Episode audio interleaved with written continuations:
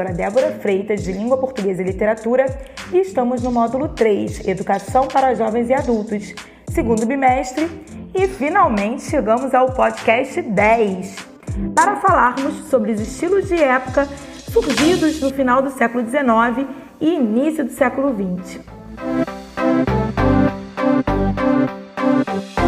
O homem deste período, ele vai do auge com o capitalismo a partir da Revolução Industrial, em que valorizava as muitas máquinas e quase que se torna refém das máquinas nas fábricas, o desenvolvimento dos automóveis, dos telégrafos, o aperfeiçoamento da eletricidade, a busca pelo petróleo, enfim, o desenvolvimento das ciências e da tecnologia, com Einstein e sua física relativista, Freud e a psicanálise.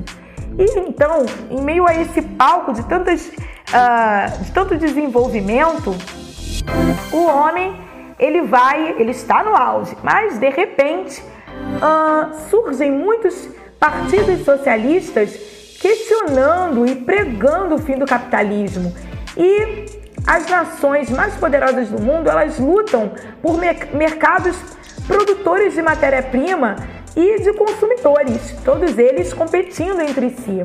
E é aí que o, o proletariado lutando por melhores condições de trabalho e por melhor, melhores salários uh, levam finalmente as fábricas ao, ao fechamento e muitos banqueiros começam a falir. Começa a surgir uma crise uh, no capitalismo, até que é, é, surge a, a corrida armamentista e eclode a Primeira Guerra Mundial entre os anos de 1914 e 1918. Então, o homem que viveu no seu apogeu, no seu auge, ele vai à queda e ele imprime isso nas artes. Então, ainda no final do século XX, nós vamos ter o simbolismo, que trabalha com os poemas de forma fixa, imprimindo a sugestão, imprimindo uh, a, a palavra conotativa, de forma conotativa, rica em sugestões sensoriais, com uso de muitas figuras de linguagem, como a sinestesia, que trabalha com a mistura dos cinco sentidos, como a aliteração, a assonância. E a realidade não é descrita, mas sugerida é, a poesia ela vai ser comparada à música. Vai haver a evocação de muitos sentimentos, de muitas emoções, é, inclusive de rituais religiosos, com uso de muitas palavras como incenso, altares, cânticos, arcanjos, salmos, impregnando é, nos poemas o misticismo, a espiritualidade. E muitos temas irão surgir como a morte, o destino, Deus, é, de uma forma conturbada. E a visão vai ocorrer até mesmo com a mulher, a visão espiritualista, envolvendo-a num clima de sonho, onde predominam o vago, o impreciso e o etéreo.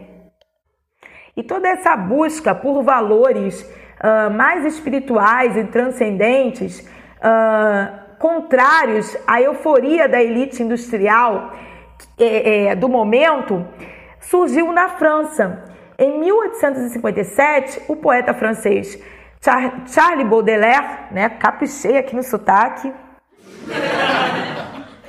publicou As Flores do Mal, considerada uma das obras-chave do movimento, que reuniu ainda Stéphane Mallarmé, Arthur Rimbaud e Paul Verlaine.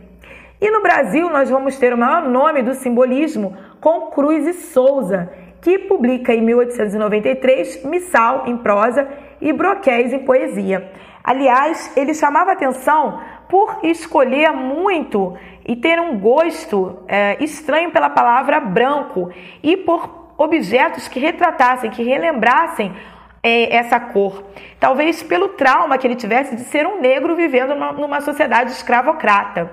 E Cruz e Souza, nascido em 1861 e falecido em 1898, ele tinha tudo para ser um escritor de prestígio e rico, mas infelizmente ele foi vítima de preconceito racial e teve uma vida de padecimentos. Ele morre longe do que gostava de fazer, que era escrever, trabalhando numa ferrovia, e sua esposa, que é, é, dera à luz um filho, enlouquece e morre. Então, como tinha sido sua vida? Ele é criado no sul, é filho de negros alforriados e desde pequeno recebera uma educação refinada de seu ex-senhor, de quem adotou o nome de família, Souza. Ah, então, nessa atmosfera, ele se torna o, o maior nome do simbolismo e escreveu vários livros, dentre eles Faróis, Últimos Sonetos e Evocações. Temos também, no final do século XIX e início do século XX, o surgimento de muitos movimentos na Europa conhecidos como vanguardas, que aliás vem da palavra francesa avant-garde, que significa uh, avante, adiante, à frente do seu tempo, algo moderno, precoce.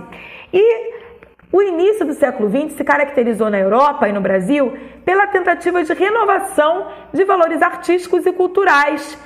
Em um mundo marcado por violência, pela crise, pela miséria em consequência da, da guerra. Então não havia mais espaço de se ter uma sociedade em que a elite fica sentada na sua sala contemplando uma obra de arte na parede, contemplando o belo. E é aí que surgem esses movimentos com artistas que questionam esse tipo de arte. E eles querem destruir a arte passadista, arte clássica, e propõem um novo tipo de arte, uma arte questionadora, uma arte que como por exemplo o futurismo, que exaltava o movimento, a velocidade, a energia, uh, as, as cidades, enfim, e o que relacionava de forma perfeita com o desenvolvimento tecnológico da época. Já na literatura, as suas propostas preconizavam a destruição da sintaxe, uma maior liberdade para a disposição das palavras, para a abolição da pontuação, dos adjetivos, dos advérbios. E eu estou falando baixinho isso porque não é para você fazer isso na sua redação, não, hein?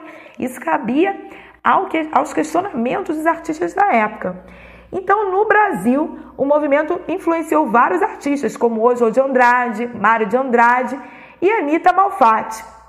E mais tarde, esses movimentos vão auxiliar no surgimento do modernismo.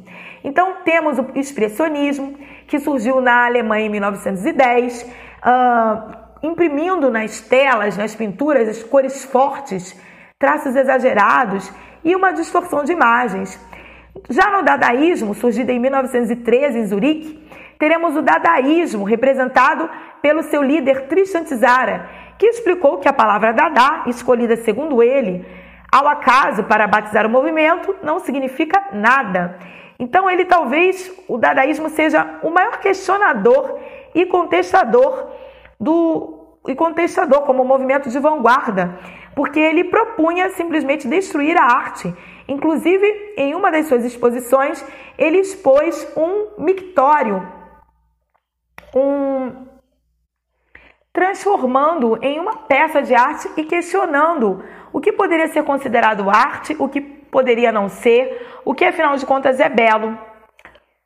E temos o cubismo com Pablo Picasso, que foi um pintor que inovou nas artes, trazendo várias formas geométricas, várias pinturas em formas de cubo que poderiam ser observadas de vários ângulos. Então, ele inovou na arte, uh, influenciando a arquitetura, o cinema, a publicidade, a moda e até a literatura.